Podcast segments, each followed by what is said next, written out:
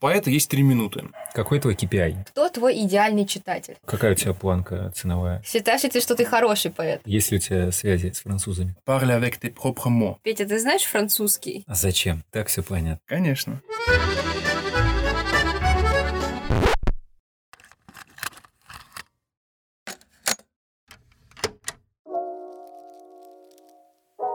Это научно-популярный подкаст «Все сложно», в котором я, Ксения Андрющенко, И я, Петр Чегринский, выходим на правильных людей с правильными вопросами, чтобы понять, что тут вообще творится.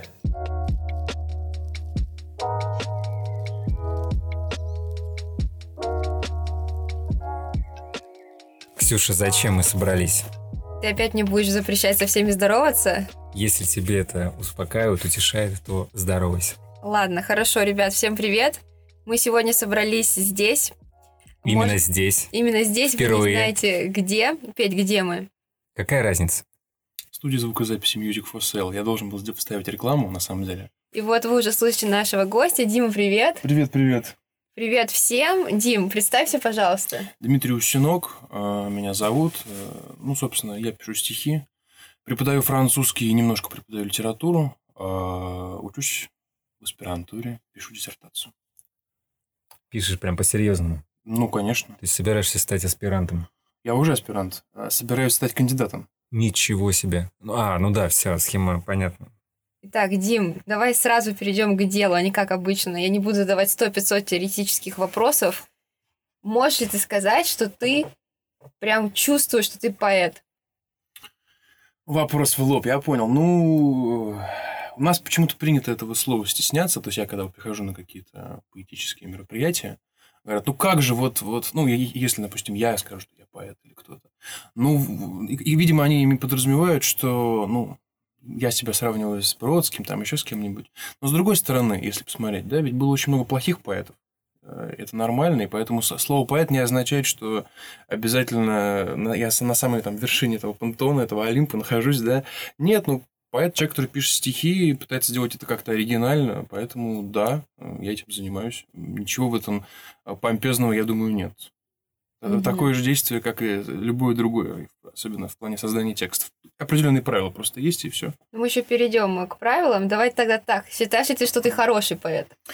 Ну, Давай честно. Ну, конечно, я считаю, что я, если бы я считал, что я пишу плохие тексты, я бы их не выкладывал.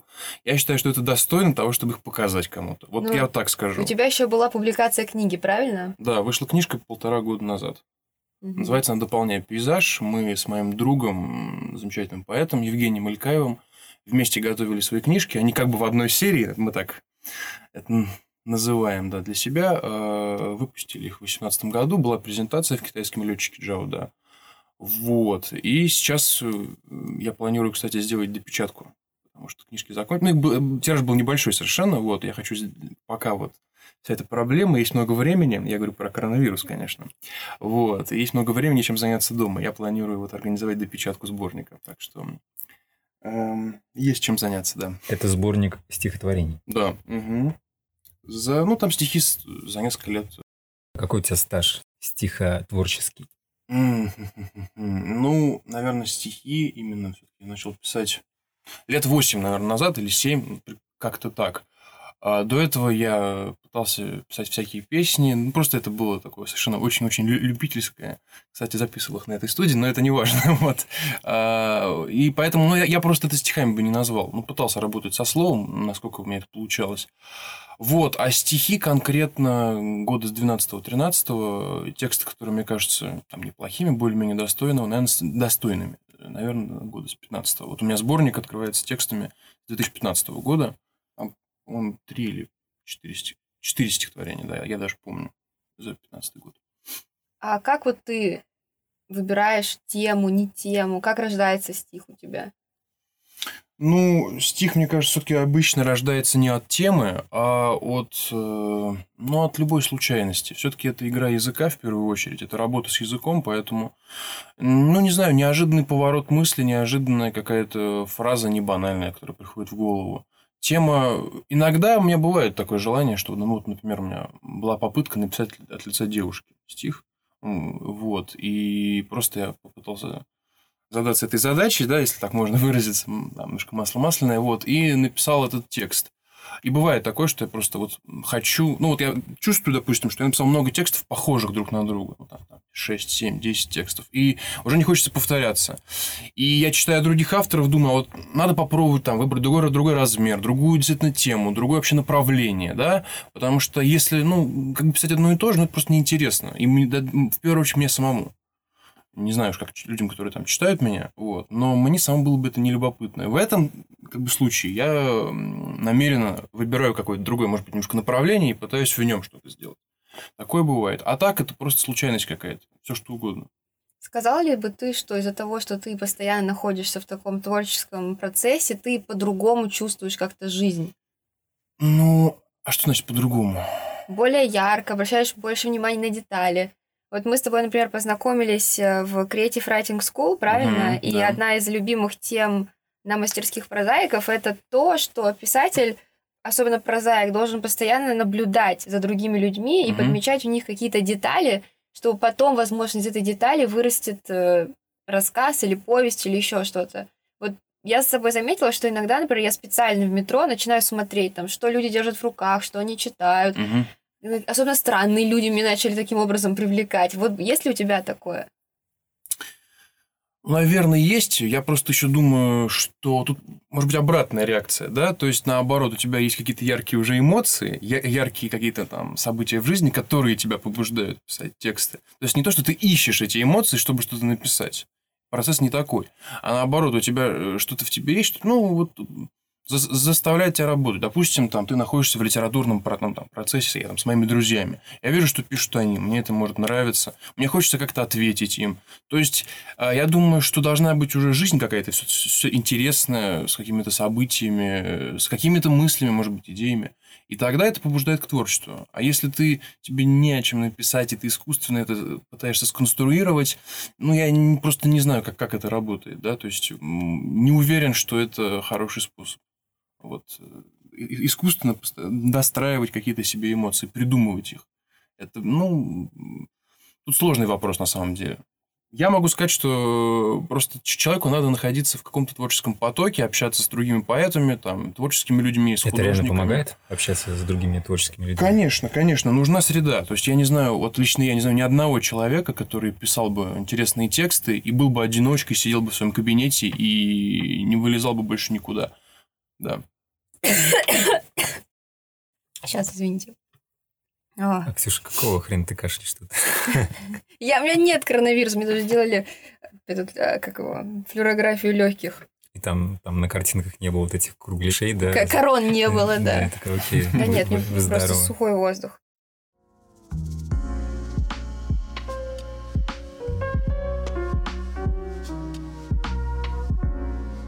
Хорошо, тогда, Петя, твой вопрос.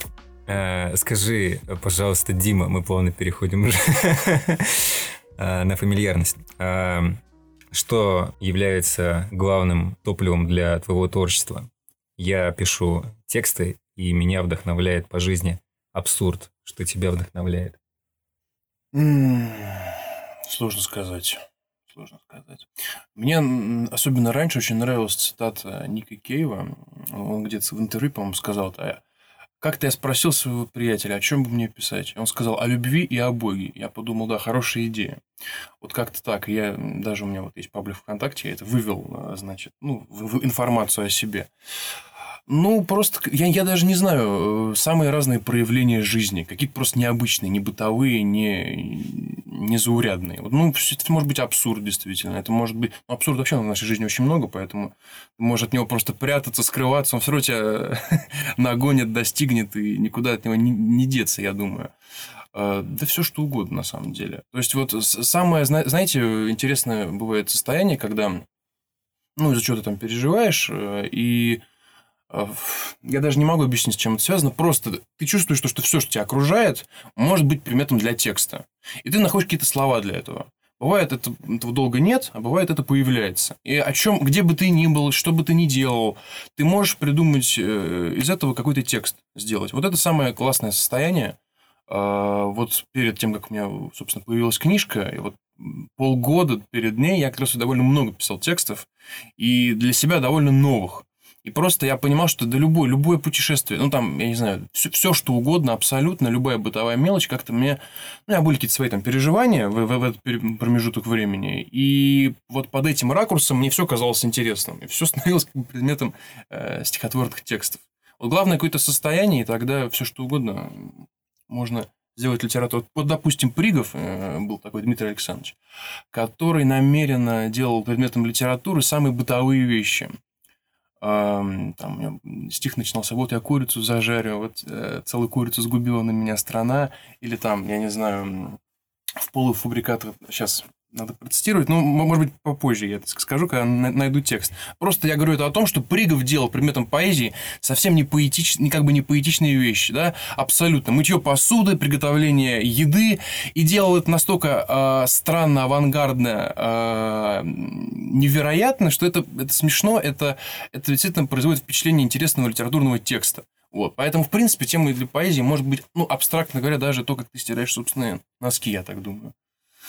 Только главное уметь об этом написать. Мы как-то с Петей уже обсуждали вопросы дисциплины во время творчества или во время написания текстов. Петь, а, я насколько помню, ты считаешь, что дисциплина очень важный такой элемент, правильно? А, сезонно. Иногда я считаю, что это важно, иногда я бросаю, немножечко даже кладу на дисциплину и а, ухожу в свободные потоки. Ты когда... сейчас в каком сезоне? Я сейчас больше в режиме свободного письма. Свободного письма? Ну, иногда нужна спонтанность, я вот присоединюсь. Иногда нужна не дисциплина, а наоборот спонтанность какая-то. Мне, мне так кажется. Ну, все-таки что вот важнее, вдохновение или дисциплина? Вдохновение не приходит к ленивым. Я бы так сказал. Это известно, кстати, это не моя совершенно мысль, это как бы общеизвестная вещь. Если ты будешь просто сидеть и ждать его, когда же мне что-то придет в голову, я не уверен, что это случится. То есть ты должен, э, ну, я не знаю, как бы культивировать в себе каким-то образом этот момент, когда ты можешь написать текст или заниматься каким-то творчеством. У каждого какие-то свои просто есть способы для этого. Они меняются тоже. по одной и той же там дорожке, наверное, ходить не стоит. А, поэтому приходится выдумывать что-то новое. Глупости какие-нибудь делать, не знаю. Там, срываться куда-нибудь ночью, пить с незнакомыми людьми, ходить в какие-то там сомнительные заведения. То есть, ну, я не знаю, что угодно на самом деле. Вот в этом случае мне очень э, символично сказать про недавно, может быть, я зря про это говорю, но почему бы и нет, с другой стороны. Недавно умер писатель Эдуард Лимонов и политик. Вот этот человек, который всей своей жизнью э, показывал что вот эта спонтанность его биографии, миграция, войны, на которых он был, женщины, которые у него были, пять жен, и не только э, эти пять жен, вот. Э, вся вот эта спонтанность рождала огромное количество прекрасных текстов, начиная с первого романа, это «Яедичка», и, там, и так далее по списку. Вот э, здесь я вклинюсь, у меня тогда возникает такой вопрос, мне кажется, очень важный. Значит ли это, что творчество рождается из каких-то, из какой-то боли, из какой-то травмы, из каких-то щелей неустроенности? То есть человек, который не может остепениться, и вот он действительно, ему есть что сказать. Или не обязательно так? Не обязательно, обязательно ли, что поэт это вот думаю, человек да. с разбитым сердцем? Ну, я думаю, да, просто я бы, может быть, не, не придавал этому такого вот масштаба трагизма. Просто я думаю так, что если человек находится в гармонии с миром, ему как бы не нужно ничего добавлять еще. Ему не нужно пытаться каким-то образом что-то э, сказать жизни, о жизни, как-то с ней взаимодействовать. У него и так все хорошо, ему не нужно ничего писать. А творчество, мне кажется, для тех, кого, кому не очень комфортно, кого реальность в чем-то не очень устраивает. Ну, ну как-то так, мне кажется, все-таки. Вот. Петь, ты что думаешь? Я думаю, что э, попытки понять, как рождается творчество, приводят к его э, гибели. Может быть, это я громко сказал, но какие-то вещи, особенно такие сложные, поддающиеся анализу как творчество, лучше анализу не поддавать. Это правда, я, я тоже так думаю. Ну хорошо, как ты чувствуешь? Чувствую что? Ну, вот если не анализировать, вот ты скорее склонен чувствовать, что ты более творческий, и у тебя есть что сказать миру, когда у тебя есть какая-то рана, условно говоря, или когда у тебя все в порядке, ты можешь работать в покое и в гармонии. Когда я чувствую какую-то какую-то несостыковку, а именно абсурд, когда я вижу что-то, какой-то, какую-то несогласованность, и она вызывает во мне какую-то эмоцию. В основном это смех, что-то забавное, а когда что-то э, щекочет мне мозги, то тогда я пишу. Бы- Бывали случаи, и продолжают бывать, когда я экспериментирую и устраиваю себе искусственную скуку, а точнее просто сижу за столом и туплю в пустой документ. От скуки мозг начинает что-то что вспоминать, что-то складывать. Из этого обычно редко получается что-то внятное, и это замечательно, потому что рождается как раз абсурд. И тогда я с чувством выполненного долга написал этот текст и такой, ну все, отлично, поработал, идем спать или идем завтракать. Или И чё потом ты этот текст, что ты с ним делаешь? А, я его публикую у себя в телеграм-канале. Почему я еще не подписана на твой телеграм-канал? А, как ни странно, Ксюш, ты на него подписана. Неловкий Вот момент. Сверчки. Ладно, хорошо. Вот так у тебя происходит работа. Дима, как у тебя в основном происходит работа? Тут я потихоньку хочу подойти к вопросу поэтических чтений. То есть вот ты написал стихотворение. Так. Что ты дальше с ним делаешь? Ты его хранишь в столе преданно, пока оно не покроется пылью, не выстоится, как хорошее вино? Или ты сразу хочешь быстрее получить читателя, какой-то отклик? Что происходит?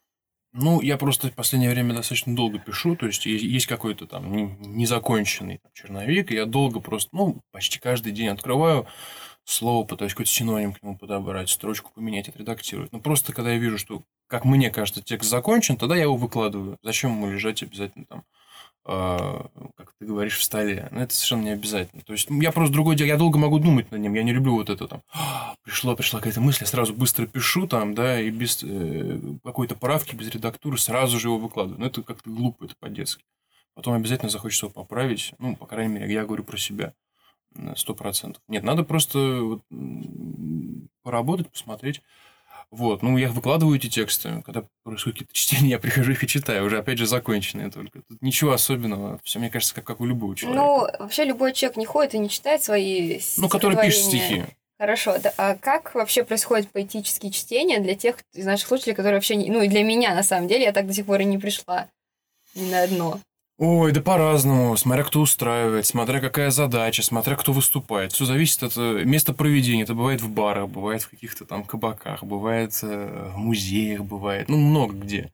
Зависит просто от формата. Да просто люди выходят, читают свои стихи. По Что тебе, какая атмосфера ближе? В музее или... э, В кабаке. В кабаке, да. В кабаке это мне ближе. Что-то между. Мне очень нравится атмосфера слэмов, которые устраивает Андрей Родионов. Есть такой вот замечательный поэт, драматург.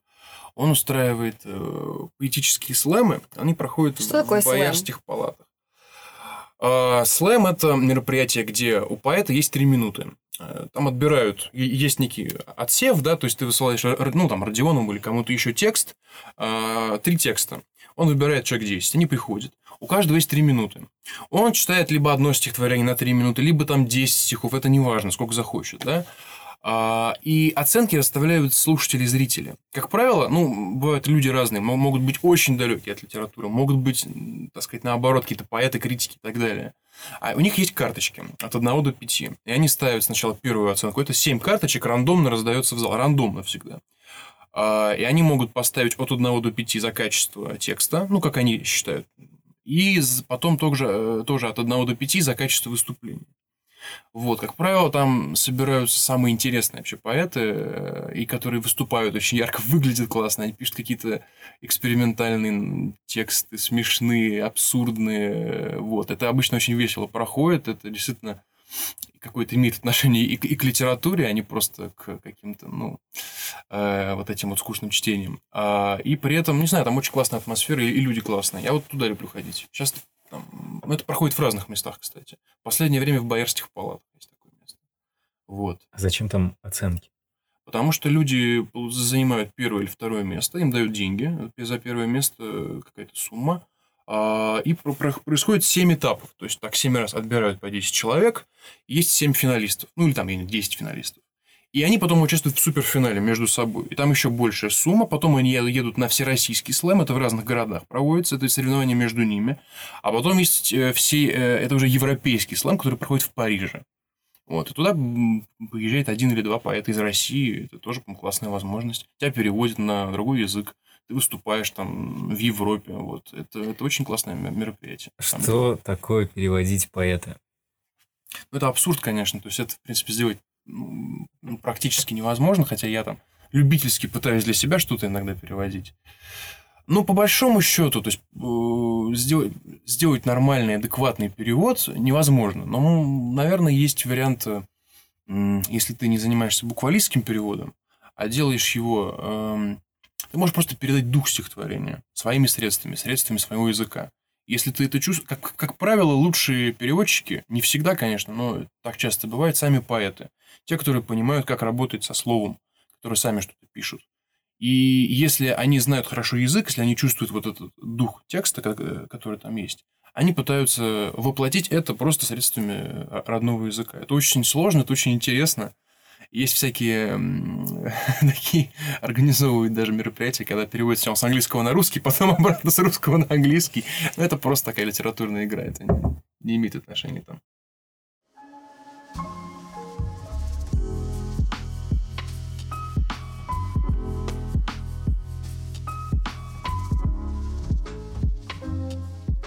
Вот, самый, самый да. главный вопрос. Значит, ты приходишь на литературные чтения, есть ли у тебя фанаты? Господи, ну я... Вот ты мой Главный фанат. Я Ксюша. твой главный фанат, но я Да. открыто, между прочим, это признаю и не скрываю. Да, я... э, Я поэтому ни- ни- нисколько не соврал. Вот э, так как ты сидишь здесь, я могу сказать, что ты мой фанат. Про остальных говорить не буду. Не знаю. Не, ну есть какие-то люди, которые просто читают мои тексты. Э, в Фейсбуке, в, там, ВКонтакте. Фанаты я не знаю. Да я не знаю, не могу так сказать. Но есть, я говорю, те, кому просто это интересно. Кто твой идеальный читатель? Твоя целевая аудитория. Ну, вот, Переводим поэзию да. а, на язык маркетинга. Вот твой идеальный читатель. Какой твой KPI? Мой идеальный читатель тот человек, который тоже пишет текст, скорее всего, который вращается в поэтическом мире каким-то образом, знает, что такое современная поэзия.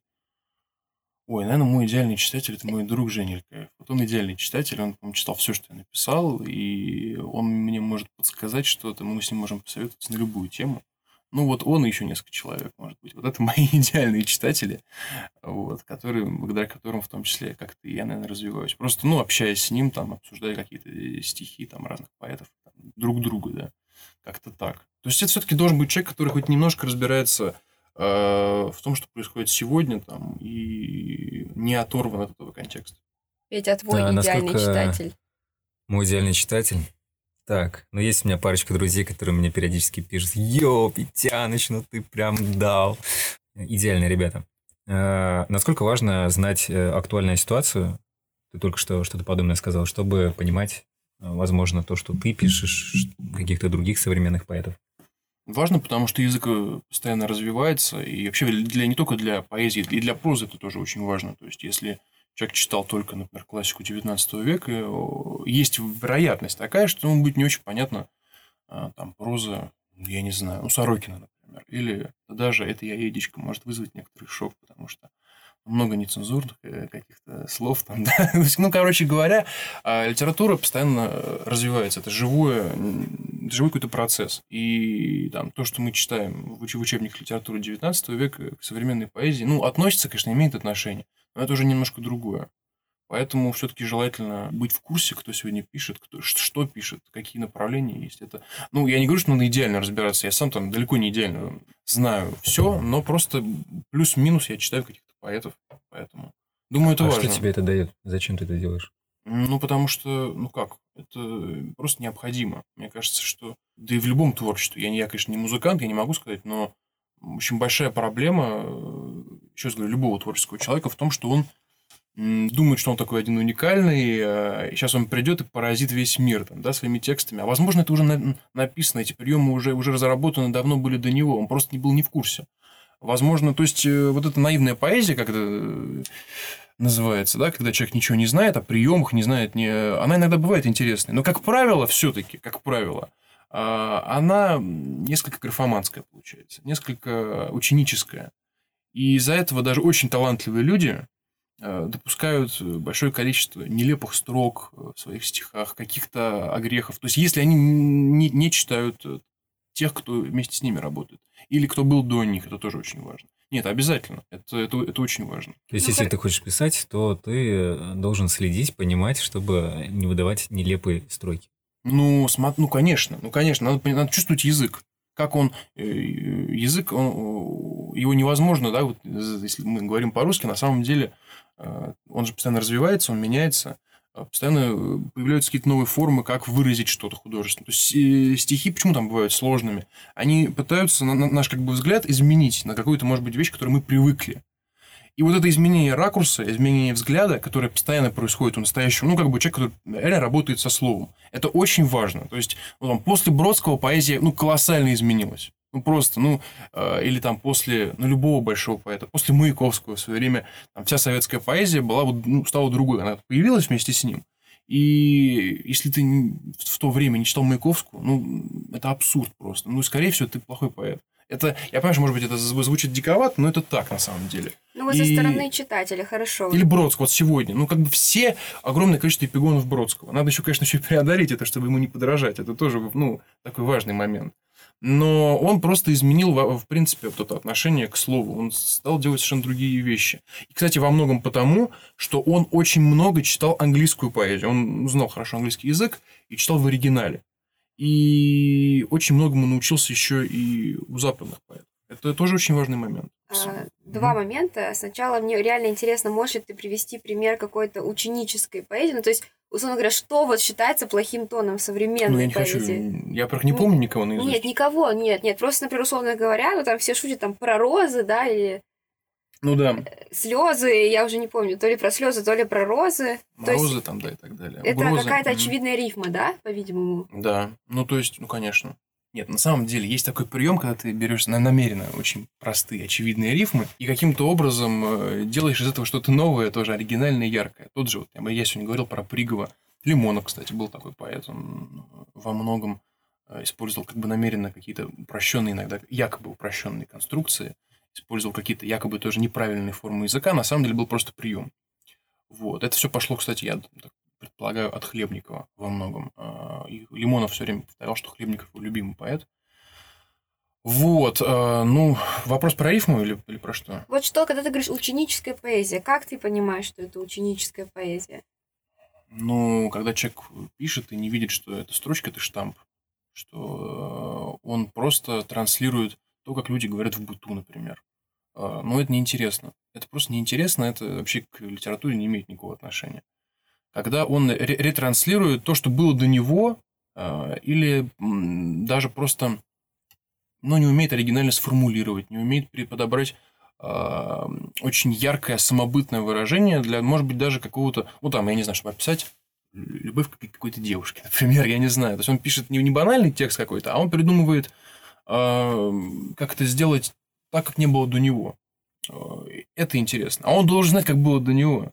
Иначе все время будет одно и то же. Это будет скучно. Это будет постоянное эпигонство. Это, это очевидно. И то же самое это касается и рифм, и размеров, и тем, ну, всего. То есть это постоянно появляются новые поэтические размеры. Вот сейчас там все, очень многие пишут верлибр, да, то есть это текст, который может не иметь ни рифмы, ни, ни размера такого четкого. Это тоже борьба против банализации стиха, банализации поэтического текста. Э, скажи, Дима, угу. чувствуешь ли ты себя уверенно в интерпретации женской души? Ё-моё! Да, это, конечно, да не знаю, откуда я знаю. Берешься ли ты за такое? Интерпретация, что ты имеешь в виду? Э, то есть, ну, вот ты, например, э, да. говорил, у тебя была идея написать стихотворение от лица девушки. От лица девушки. Ну, ну это уже, уже так э, наброс, попытка. Ну да, да. Ну, это, кстати, очень многие девушки... Вообще, кстати, эта идея пришла в голову Жене Илькаеву. Опять же, мы, я часто о нем говорю, но просто мы с ним постоянно это все это обсуждаем, поэтому я не могу на, на него не ссылаться, даже если бы не хотел. Нет, это действительно очень многие вещи мы с ним обсуждали, поэтому это была его идея на самом э. И мы обсуждали, что очень многие девушки пишут сейчас от лица мужчины. Как Я только от лица мужчины пишу прозу. Вот, вот. И пишешь от лица мужчины прозу. А такого, чтобы мужчина писал от лица девушки, ну, этого нет почему-то. Ну, вот, вот, э, или очень мало. Может быть, есть. Я, может быть, просто не читал кого-то. Вполне вероятно. Ну, и мы хотели попробовать это сделать. Там, Женя там с своей стороны что-то тоже придумал, я свое. Ну, просто это челлендж чтобы избегать каких-то, опять же, я уже сто раз это говорил, штампов, да, то есть э, я не знаю, насколько я чувствую женскую душу, не чувствую, я не знаю. Я, кстати, взял одну мою знакомую и написал про нее, от ее, от ее лица текст, про ее там историю, ну, как она, ну, неважно, это не имеет Ты значения. взял А, что значит, ты взял эту девушку, написал от ее лица? То есть ты Взял как бы за ее, основу. ее типаж, ее характер или Ну, что? взял ее историю просто, да. И как бы написал, как она вот э, описал ее историю. э, Как она от своего видит. пер- первого лица. Да, да. Таким образом. Как тебе кажется, она да, видит. Да, конечно. Как, мне, как это мне А ты кажется. с ней потом обсудил это? Она бы увидела этот текст, да, ей понравилось. Петя, чем вызван этот вопрос? Потому что он очень классный. Я бы никогда не подумала о нем. Ну, это просто интересно. Вот, м, пробовать, Ну, потому что мне кажется, мне надо... У меня такой страх. Это блок, который я однажды, конечно же, преодолею. Но пока мне кажется, что мне надо получить 3-4 диплома, чтобы иметь право что-то интерпретировать от лица девушки. Ну подожди, ты писать Я же не произведение. Имеется в виду я к тому, что мне кажется, что я слишком а, плохо мало их знаю, чтобы что-то пытаться от их лица придумывать, вещать, говорить. Вот. А что ты хочешь от их лица придумать вещи? Вот так я же не говорю, что я истина в последней инстанции. Это в- во-первых. Нет, я не говорю, Второе, что... я что- не написал нау- научный трактат о том, чем Так, отличаются... безусловно, даже не а я предъява просто, была. да, попробовал, это все, как бы. Это ничего особенного в этом нет. Ну. А вот мне пока кажется, что что-то в этом особенное есть, пока я не попробовал. Когда я попробую, может быть, это А, перестанет а быть что ты особенным. хочешь от лица женщины написать? Я ничего не хочу писать от лица женщины. Пока что. Но сама идея э, кажется мне привлекательной. Просто как вызов. И вообще, тут уже начинается философствование, а есть ли уж такие прям глобальные а, лютые различия? А есть ли такое понятие «женская душа»? Ну, об этом мы поговорим в нашем Это выпуске. ты, кстати, сказал про женскую душу. Я про это не говорил. Не говорил. В другом выпуске, когда будем обсуждать гендер и все, что с ним связано. Я в этом ничего не Не понимаю, это. поэтому... я- Только не это, Петя, ну, это уже будет. Ничего не поделаешь. У нас есть э, Гость. эксперт в области, э, Гендера и гендерной в области истории. женщин. Нет, в области гендерной истории гендер. Ну, неважно, короче.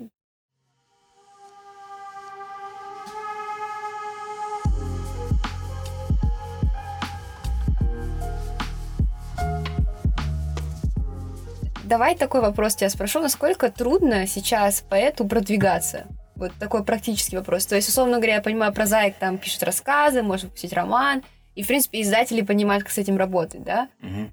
Насколько трудно вот тебе, как поэту, это делать?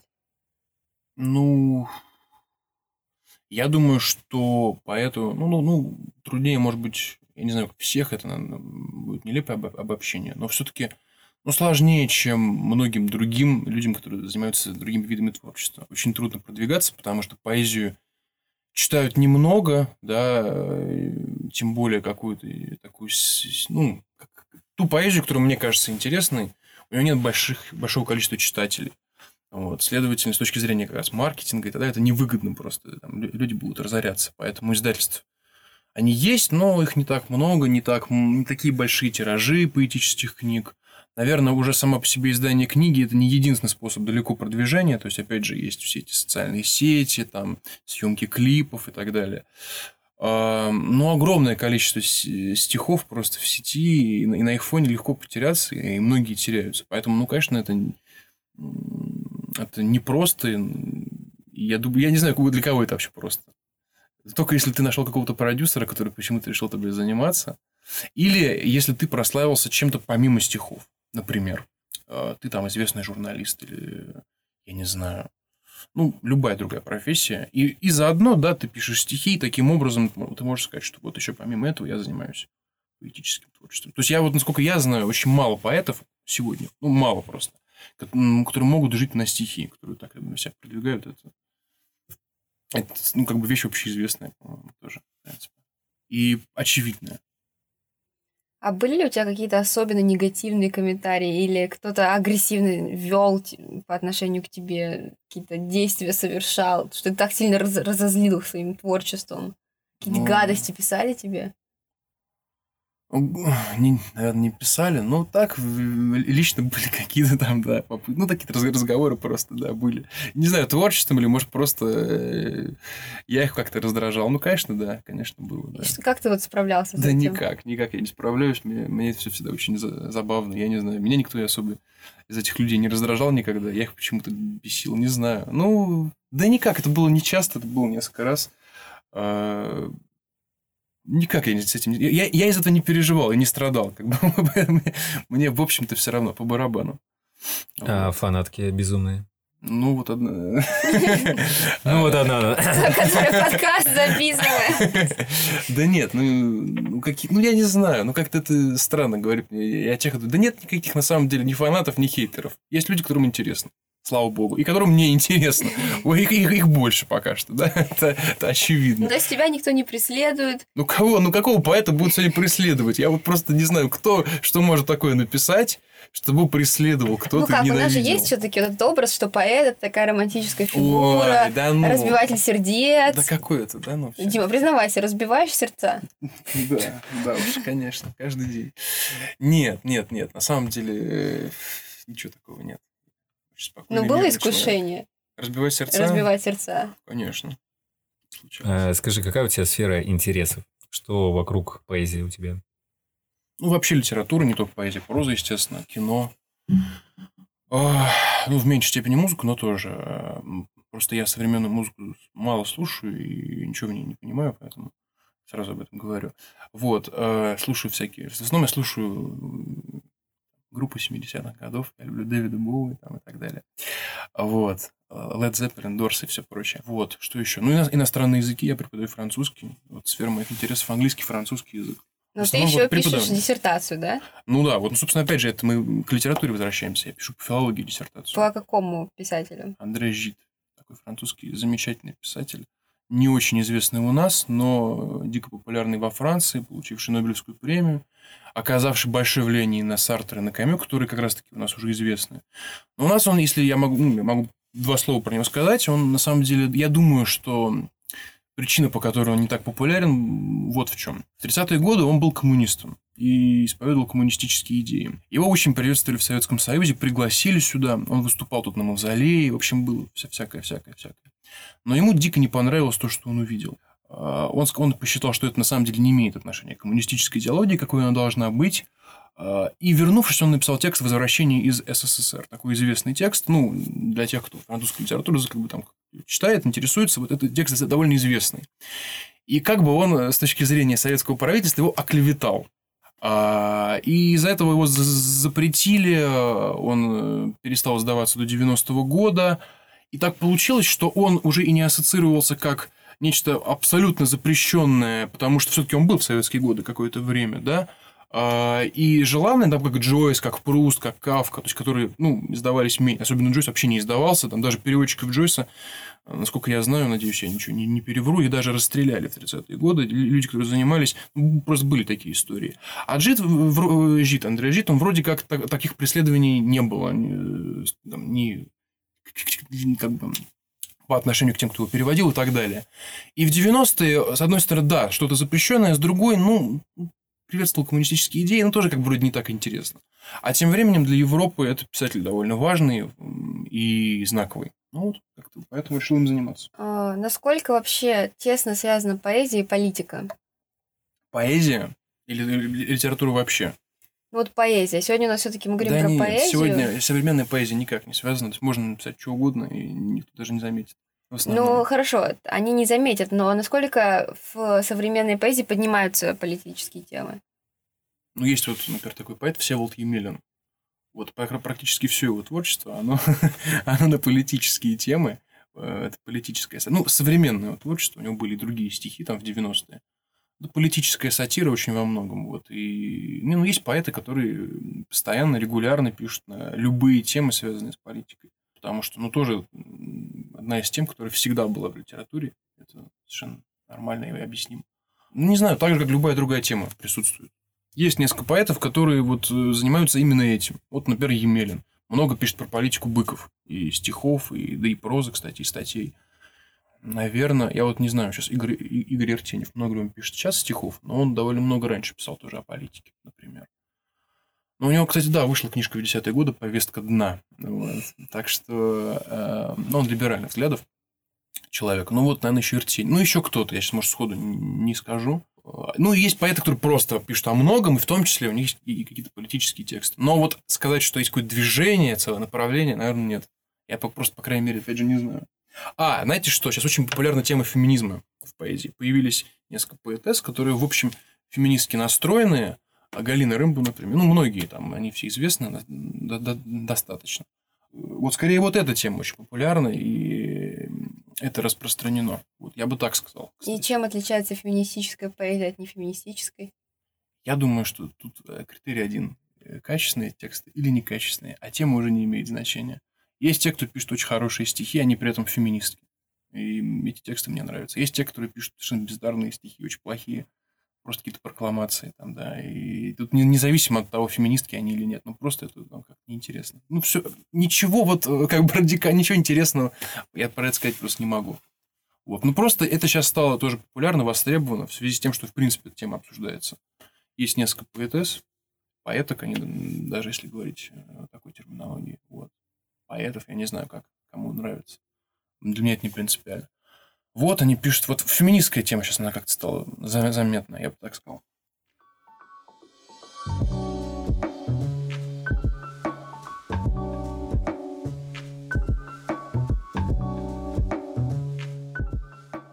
Мне показалось, будет круто, если ты что-нибудь на французском прочтешь. Я могу прочесть э, свой перевод самого себя. О, очуметь. А ты можешь оригинал тоже потом прочитать? Да, могу, могу. Э, короче говоря, есть такой итальянский конкурс, э, который проходит в, в Триесте, в замке Кастелло де Дуино. И я туда ездил год назад, в 19 году. То есть ты, ты можешь туда прислать, может, может участвовать человек из любой страны вообще мира. Там, допустим, победитель, по-моему, был из Аргентины, если я ничего не путаю. Но главное, чтобы к твоему тексту прилагался перевод на английский, итальянский или французский язык. Я решил попробовать перевести самого себя на французский, и в итоге я не выиграл, но меня просто пригласили, потому что меня напечатали вот в альманахе, там, среди, там, по-моему, человек 15. Вот, я могу То прочесть... есть ты прошел отбор? Ну, меня пригласили, да, я, я там был. Очень классно провел время, было очень здорово, да. Петя! Давай, читай. Сейчас найду Давайте текст. на каком? На русском сначала или на французском? На французском. Сначала, сначала на французском. Сначала на французском. Потом пропустим через э, Google переводчик. Поймем Будет потрясающе, да. душу поэта. La conversation. Et pourquoi cette ville a dû mourir Si tu veux, d'accord, c'est ton bagage. Mais plutôt le bagage de man, à vrai dire. T'es bien instruit As-tu du courage pour ne pas répéter le cluster ou l'hypertexte, sans avoir peur que les autres comprennent tout Et tu veux parler franchement de la peste de nos jours, mais aussi n'être jamais sorti de son trou. Ce n'est qu'une ville où le bruit des voitures ne cesse pas. Tu te lèves très tard et comprends bien la langue des murs, qui te disent les trains empêchent les gares. Sans gamin ivre, sans bon keuf, sans plaie gonflée, la ville immense changera.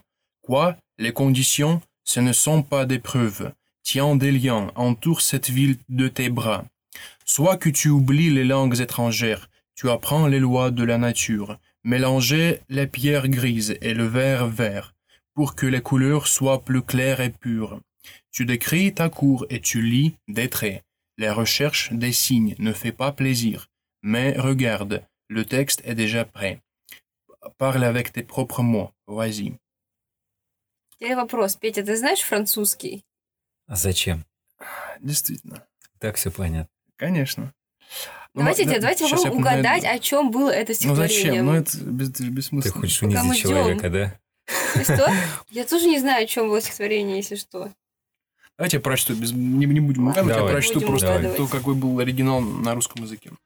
Почему этот город должен был умирать? С позволения говоря, это твой багаж, а вернее, конечно, ручная кладь. Как ты скажешь культурный, а как по мне камуфляж? Вот и ты говоришь про кластер и гипертекст, а в душе холодок, а если разоблачат? Ты запомнил правила о перемене мест и решил, что сумма нытья твоего есть ад. Это просто огромный город, где шум машин не кончается. Ты просыпаешься в поздний час, и становится ясно, кто-то давно решил, что городу лучше без нас. Без набуханной сволочи, без ментов, без раздувшейся язвы чужих проблем. И ландшафт останется вместо слов. И рассвет, как будто дефис, пробел. Ты по-прежнему молча глядишь в окно, по слогам читая невнятный текст.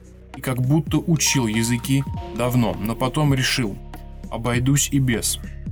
А теперь из черточек и крючков под весенним ливнем родился знак. Предложение кончилось. Текст готов. Расскажи, что понял. Сойдет и так.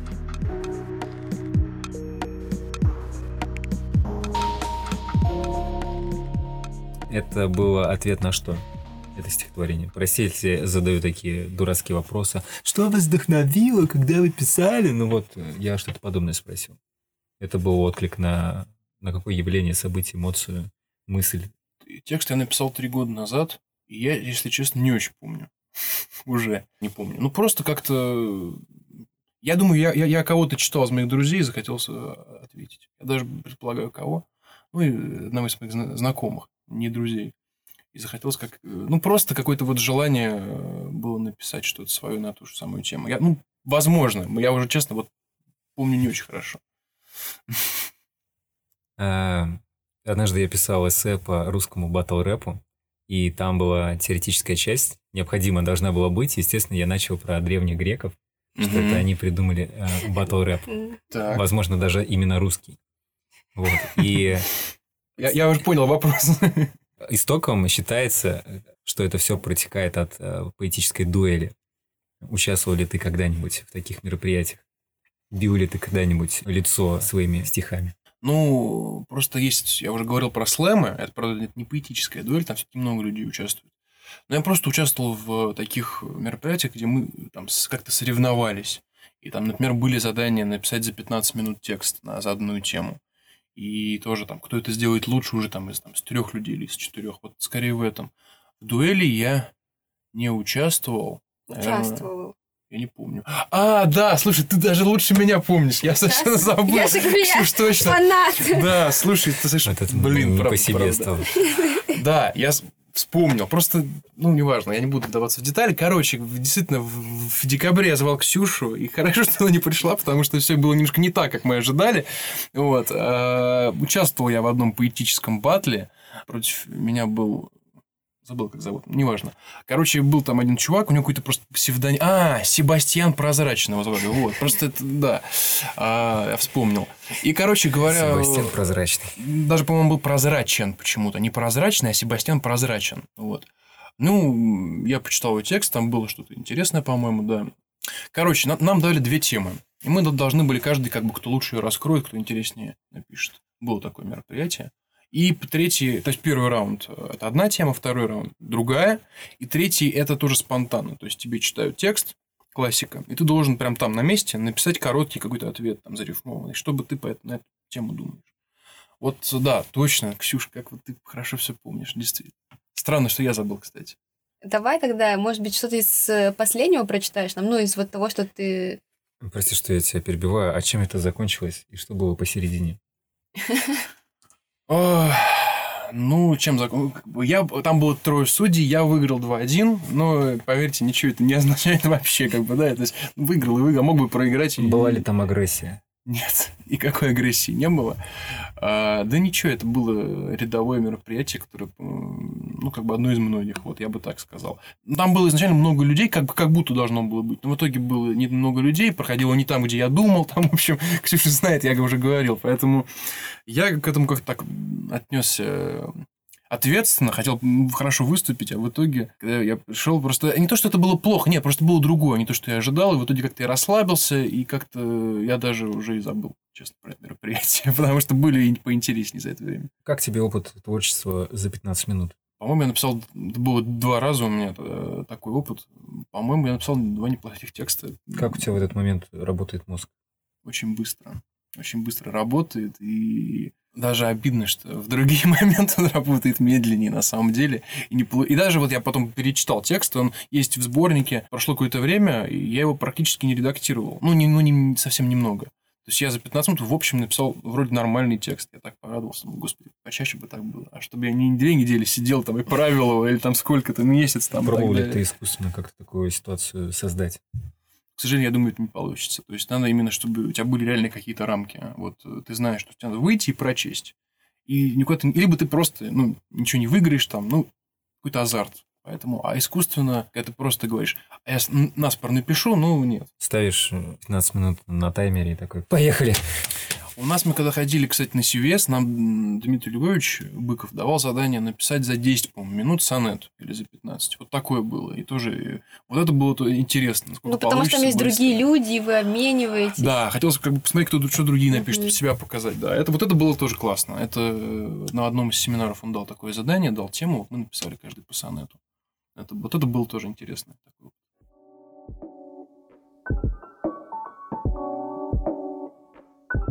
Запутавшийся в собственных ногах, идет Сережа, сбивчиво считая.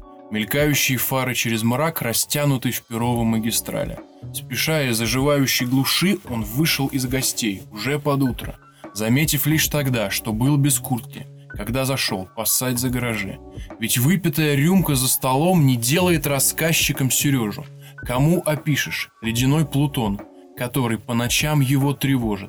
Вращается большое колесо, как будто предвещая катастрофу, но Аня любит слушать обо всем, предоставляя выпившему слово, а он не может с ними и без них. Я собирался утром на учебу, Сережа накидался и звонит, зайти могу? Конечно же, еще бы. А сам предчувствуя его тоску, готовлюсь неохотно слушать друга. И он зашел, не проронив ни звука, присел, уснул, и скоро я засну.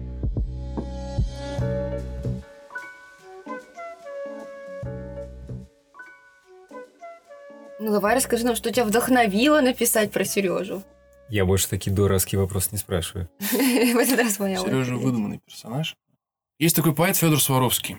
А, Замечательный, по-моему, поэт, который просто вот, э, когда я его прочитал, я понял, что есть еще совершенно невероятные возможности текста, которые можно использовать.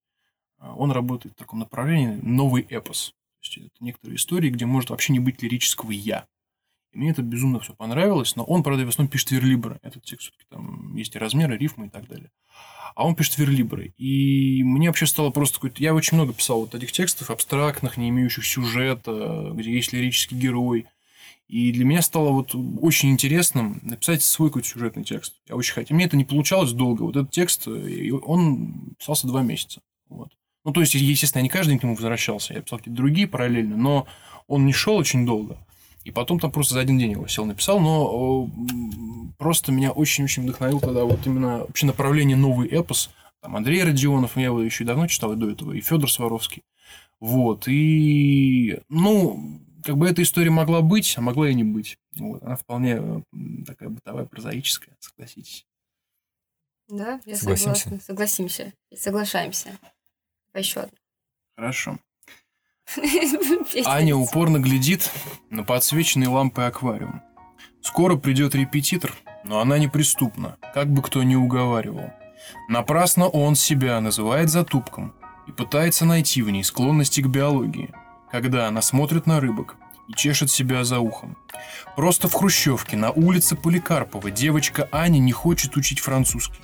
Оно и понятно. Лучше мурлыкать, играя со своей кошкой. Смотреть аниме. Это и правда приятно. Как будто бы он хотел изучать французский в доме на улице Веры Волошиной, не ездить с отцом за играми на горбушку, не лазить по гаражам, а изучать согласование времен, поскольку так было положено. Зеленый аквариум на подоконнике, оранжевый головастик укрылся в домике, улитка медленно поднимается по стеклу. Женщина смотрит на дочку глазами амфибии. Скоро придет репетитор. «Мама, я больше так не могу. Зачем французский? Я вырасту, стану прекрасной. Лилией».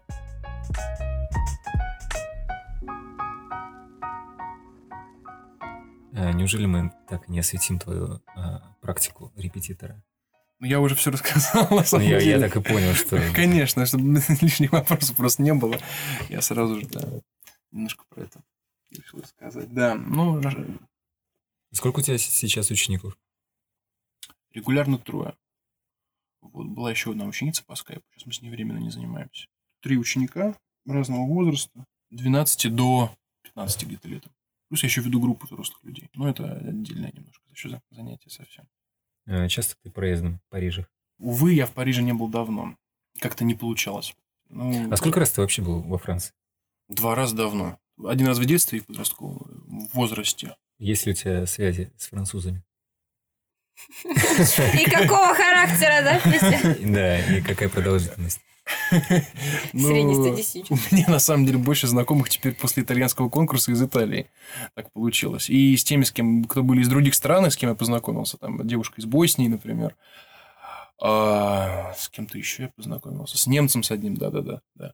А с французами связи какой-то я... Ну, Интересно, есть ли у тебя какая-то связь с носителем? Ой, надо подумать. Мне кажется, что, может быть, кто-то и был, но я регулярно не поддерживаю. Я вот э, девушка, которая из Боснии, я с ней периодически переписываюсь, и мы говорим на французском. Она знает французский язык, и это прям облегчает э, наше общение. Хочешь ли ты в какие-нибудь кружки любителей французского Нет, языка? на это времени нет совершенно. Я э, просто сам веду занятия, и, и все, больше ничего. Мне надо... У меня от них занятий довольно много, это половину свободного времени точно занимает. Плюс еще диссертация, плюс еще, еще какие-то моменты. Нет, мне просто времени на это нет даже. Пьешь ли Всё. ты французское вино? Ну, наверное. Да я любое красное хорошее вино пью. Главное, когда я в конце начинаю задавать тысячу один вопрос, Петя меня ругает, что я увеличиваю запись, потому что ему долго потом Нет, это, это можно легко удалить.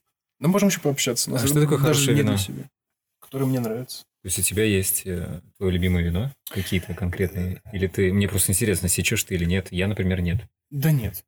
Нет, я особо не секу. Я не, не разбираюсь, я смотрю, если вино, чтобы было не, не дешевым просто, и слушаю советы тех, кто хоть немного за- разбирается. Все. Какая у тебя планка ценовая? Господи. Ниже чего ты не берешь? Петя, откуда Я эти вопросы? Мне интересно, я спрашиваю, имею Если, право. если нам это выпуск надо, то давай запишем, но если не надо, давайте, может, в другое место пойдем. Сейчас пойдем. Так скажи, какая, какая, какой порог? Ну, не знаю, ну от 500 рублей. Не 500 ниже. рублей. Ну, не ниже. Петя, ты что, какую-то информацию, что ли, хочешь вычислить? Я не Ну, понимаю. меня интересуется человек, ну почему бы и нет? Надо... Ну, мне просто интересно, обычно я могу У проследить нас её полная мысли. свобода. Мы, мы уже сейчас все демократы, правильно я понимаю? Спрашиваю, Цензура есть в Человек вашей же передаче? прочитал свои стихотворения. Я теперь имею право задать свои вопросы. Ладно, все, извини, пожалуйста, извини, ладно. Заканчиваем на извинениях, я так понимаю. Можно еще один текст, я прочту и закончу. Давай. А, Я не врач, я боль, как сказал поэт. Видишь дно, я нет, лишь пустой пакет пролетает по моему двору, демонстрируя миру свою дыру. Про любовь опять я пишу стишок, а ты думал что? Я лишь боль, дружок, пронесу тебя сквозь ночную мглу. Все, что знаешь, ложь, и я тоже лгу, только ветер, только твой личный вздох. Только в них какой-то найдется прок. Если точность букв я найти смогу, если тонкость звуков в твоем мозгу совпадет с моими, на общий вздох отзовется птица и услышит Бог.